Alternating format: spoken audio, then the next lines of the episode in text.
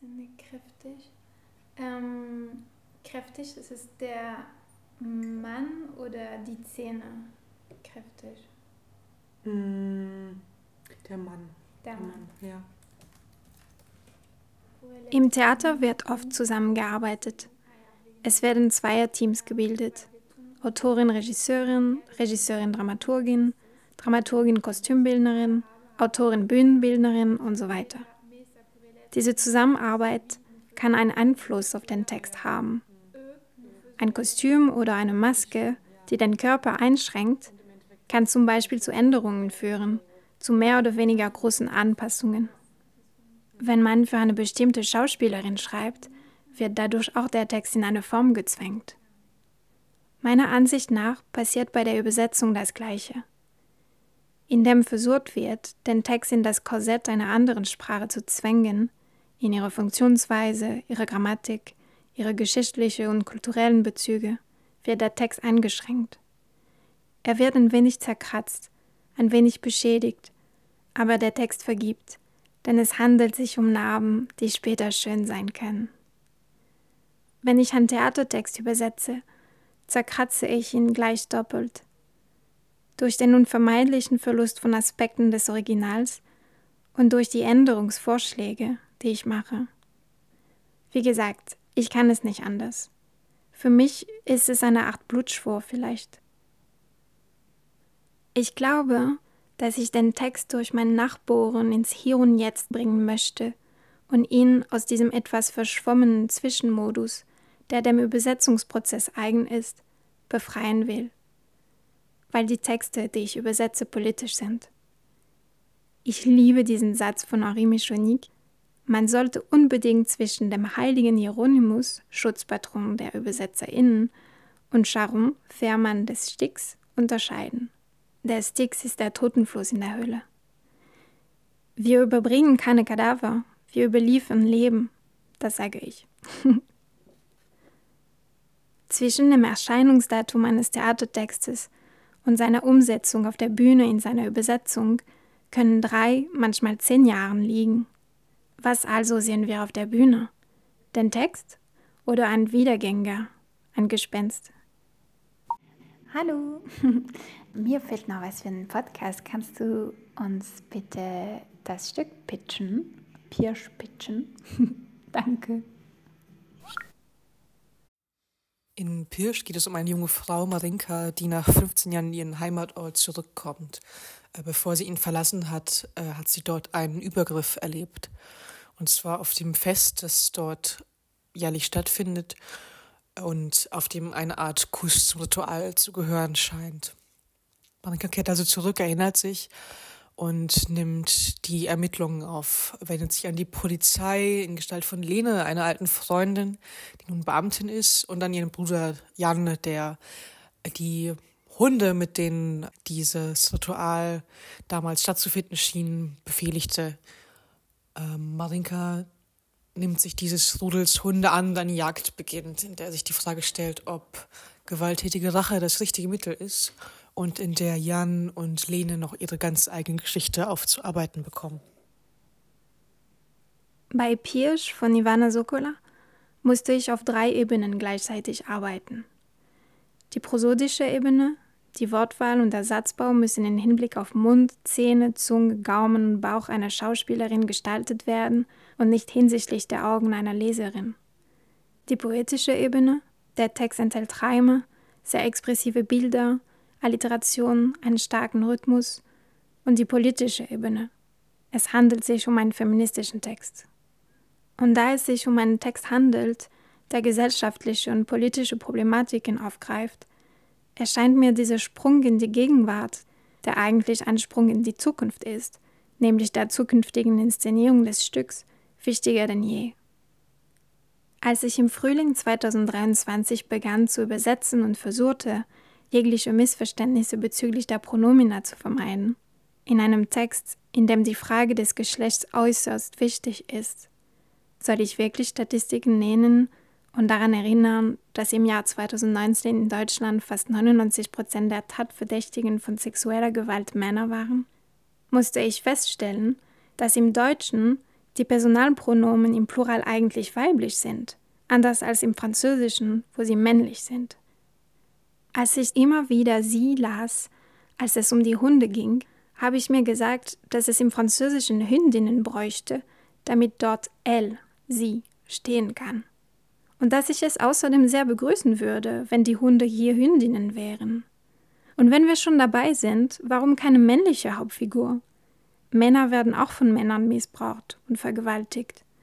Männer leiden auch im Patriarchat. Ich muss hier an den Text Frau verschwindet Version von Julia Henny denken, der auf geniale Weise die im Theater herrschenden, unterbewussten patriarchalen Verhaltensmuster in Frage stellt.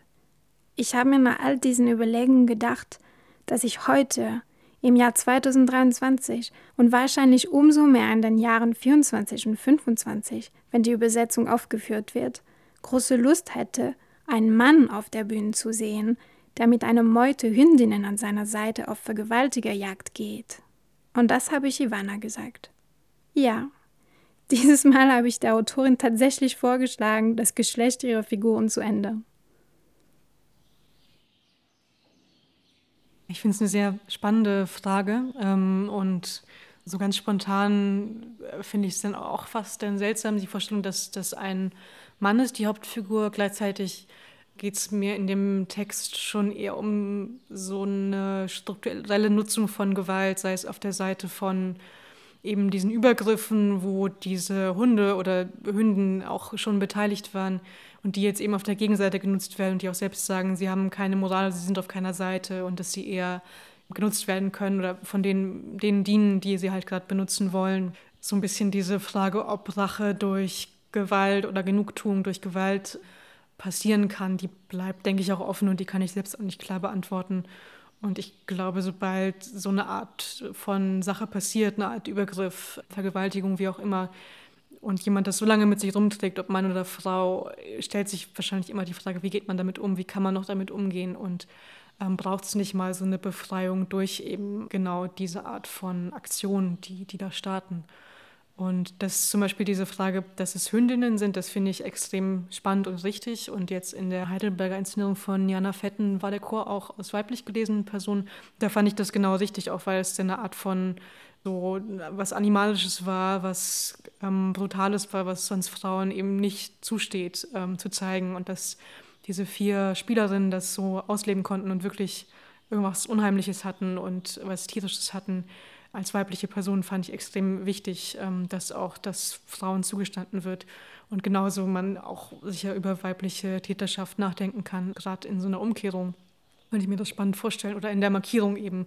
Es könnte genauso gut auch andersrum sein und dass wir uns das vielleicht offen lassen als Möglichkeit oder in der Vorbewerbung notieren.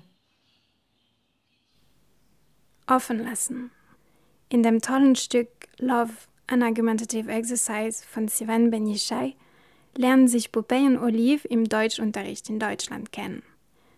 Bei der Übersetzung dieses Textes habe ich Sivan gefragt, ob es wichtig wäre, dass sich ihre Figuren im Deutschunterricht in Deutschland kennenlernen oder ob das vielmehr daran liege, dass ihre Stücke, die unmittelbar nach ihrer Fertigstellung von Marien Kamers ins Deutsch übersetzt werden, im deutschsprachigen Raum uraufgeführt werden.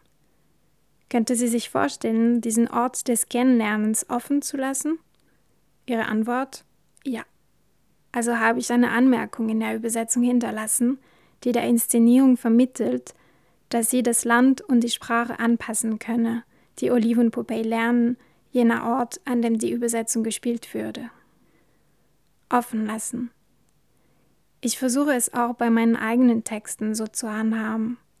Zum Beispiel, damit sich keine vorgefertigte Meinung in die Köpfe der Inszenierung bei der Auswahl der Interpreten einschleicht, versuche ich, meinen Figuren möglichst keinen Namen zu geben.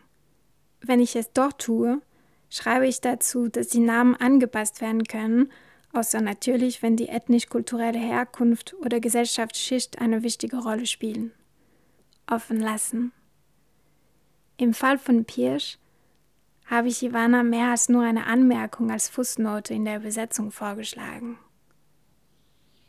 Haben heute Morgen überlegt, ob wir vielleicht ein Vorwort schreiben, weil wir haben über die Genderung der Sprache gesprochen, ob ich gendere oder nicht in der Übersetzung und nur bei den Frauen zum Beispiel oder bei Jan, also bei der männlichen Figur.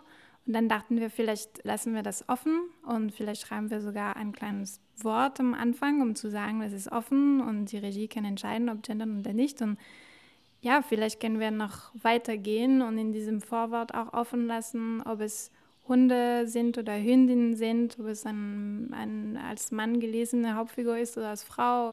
Ja, absolut. Und das fände ich auch schön, wenn der Text das bietet und vielleicht jetzt im weiteren Nachdenken auch über so andere Formen von Gewalt eine Möglichkeit bietet, denen das zu erzählen ähm, und nicht so festgelegt ist auf dieses eine, vielleicht die eine Konstellation oder man dann auch sagen könnte, vielleicht sind es ja sogar komplett nur Frauen und es gibt diesen Geschlechtergegensatz gar nicht. Das wäre vielleicht auch noch eine Deutung, die ich spannend fände.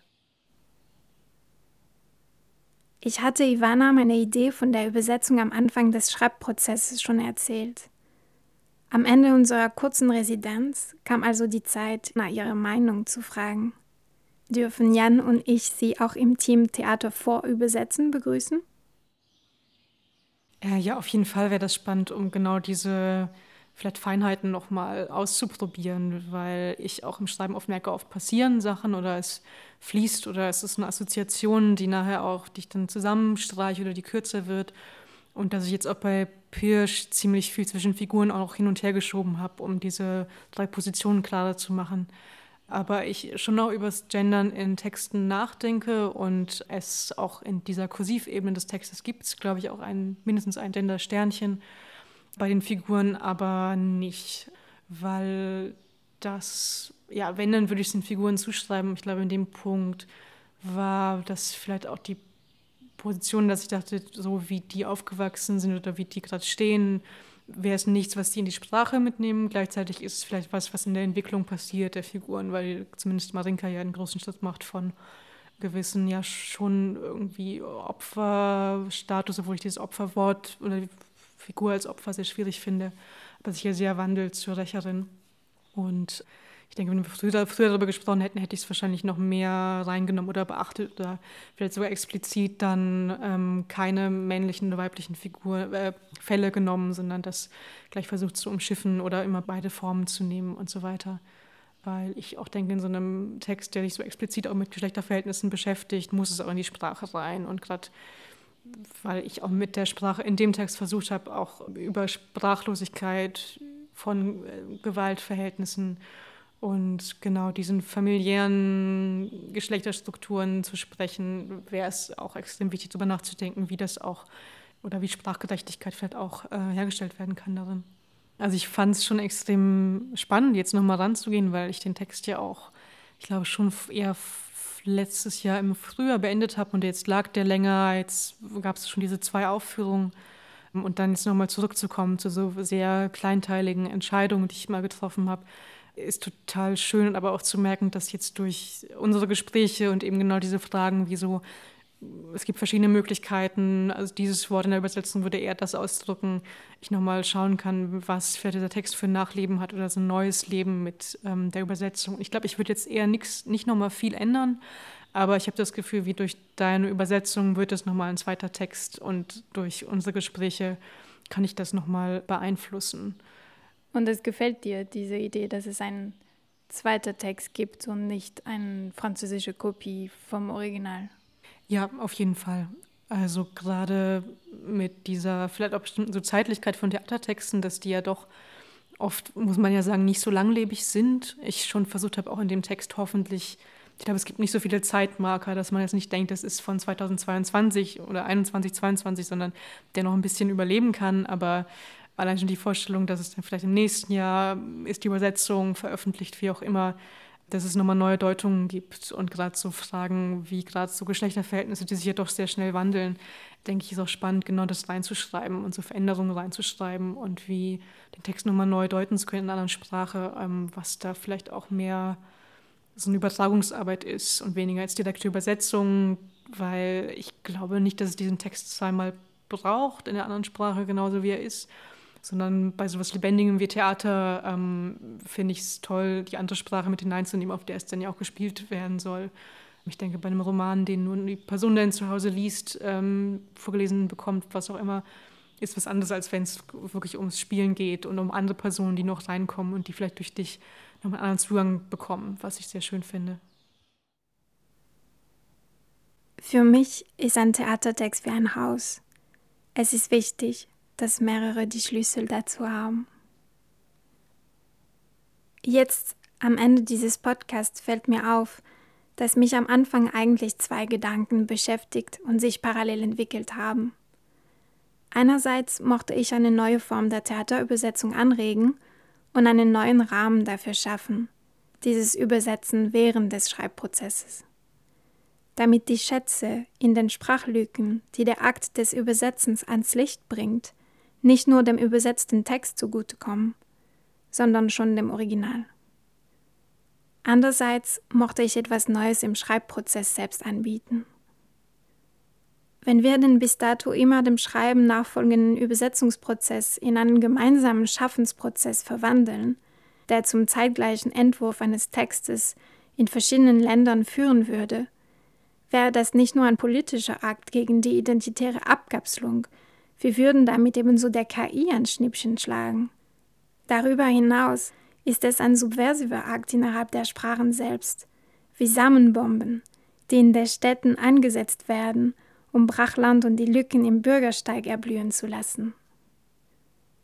Wenn wir uns fragen würden, wie diese Szene, jener Satz auf haitianisch-kreolisch übersetzt würde, auf Provenzalisch, Schweizerdeutsch, Luxemburgisch, auf alle diese Sprachen und Dialekten, die verkannt oder verachtet werden, die man versucht hat zu vernichten und weiterhin versucht zu vernichten, würde uns das eine Sinneserweiterung anstatt einer Abkapselung ermöglichen. Theater vorübersetzen. Als trojanisches Pferd, um unsere Sprachen aus ihrem Innern heraus zu erweitern. In Zeiten von sprachlicher Verarmung durch KI und die Globalisierung der Sprachen. Theater vorübersetzen, damit verkannte, prachtvolle Samen aufblühen können, um den Austausch zu bewahren. Ist, glaube ich, eher eine Option. Entweder okay. so oft tausendmal zärtlich oder zweimal ganz fest. Hm. Dieser Podcast wurde durch zahlreiche Lektüren, Radiosendungen, Gespräche und Übersetzungen genährt. Die folgende Liste erhebt keinen Anspruch auf Vollständigkeit, aber enthält die Inspirationen, die ich euch ganz spontan ans Herz legen möchte. Was die Besonderheiten bei der Theaterübersetzung betrifft, möchte ich das Werk Traduire le Théâtre, ja, es ist auf Französisch, herausgegeben von Céline Frigo-Manning und Marina Diakarski, empfehlen. Und ganz besonders den Beitrag von Celia Benze Ferreira Alves, ich hoffe, meine Aussprache ist nicht allzu fürchterlich, über die Frage der Hierarchie zwischen Autorin und Übersetzerin. Wenn ihr Lust habt, etwas über Theaterübersetzerinnen und ihre Berufspraxis zu erfahren, gibt es auf der Website plattform.de eine Menge spannender Artikel und Interviews zu lesen. Für die französischsprachige Zuhörerschaft empfehle ich das Interview auf France Culture, in dem Manu Farin mit Alexandre Pateau über seine Rolle als Übersetzer der Dreigroschenoper spricht. Er erzählt von seiner Zusammenarbeit mit Thomas Ostermeier und La Comédie Française. Das ist absolut spannend, um zu verstehen, wie ein Text während der Kreation des Stückes geändert werden kann. Zum Thema historische Sprachzirkulation kann ich The Fall of Language in the Time of English von Minae Mizumura empfehlen im Original auf Japanisch oder ins Englische übersetzt von Marie Yoshiara und Juliette Winters Carpenter. Ich bedanke mich sehr bei Ivana und Julia, die trotz Erkältung mir Audionachrichten geschickt haben und für die Zusammenarbeit generell. Es war, es ist ein Privileg, ihre Übersetzerin zu sein und das weiß ich sehr zu schätzen. Ich bedanke mich bei Jan und Andries für die hochinteressante Gespräche die Texte von Jan findet ihr auf Deutsch und Französisch bei Hydre Edition. Frère et Sœur von Andries wurde noch nicht verlegt, aber La Petite Fille que le Soleil avait brûlée ist erst kürzlich bei Espace 34 in Frankreich erschienen. Ich möchte Solveig Bostelmann und Aurélie Morin von Herzen danken für ihr erneutes Vertrauen sowie für die mir zur Verfügung gestellten Mittel, die mir die Produktion dieses Podcasts unter besten Bedingungen ermöglicht haben. Weiterhin danke ich dem Übersetzerhaus Loren für die Beherbergung. Den Podcast habe ich während eines Aufenthaltes dort produziert. Vielen Dank Paula Rahut für die Übersetzung ins Deutsche Paula hat ihre Stimme auch meiner Freundin, der Theaternärin, geliehen. Und danke Sika Fakambi, die die deutschsprachige Stimme für Andries geworden ist. Und nicht zuletzt, danke euch für das Zuhören und bis bald. Herrn Knödel. Ja. Dass man doch merkt, dass es ein deutsches Stück ist. Ja, ich glaube, ich Ja. lasse es Ja. eigentlich, damit man merkt, dass es ein deutsches Stück ist. Ja, aber ich muss trotzdem vielleicht überlegen, ich würde gerne etwas Deutsch lassen, Ja. aber ich glaube, Knödel Sauerkraut. ist auch Kraut. Ja.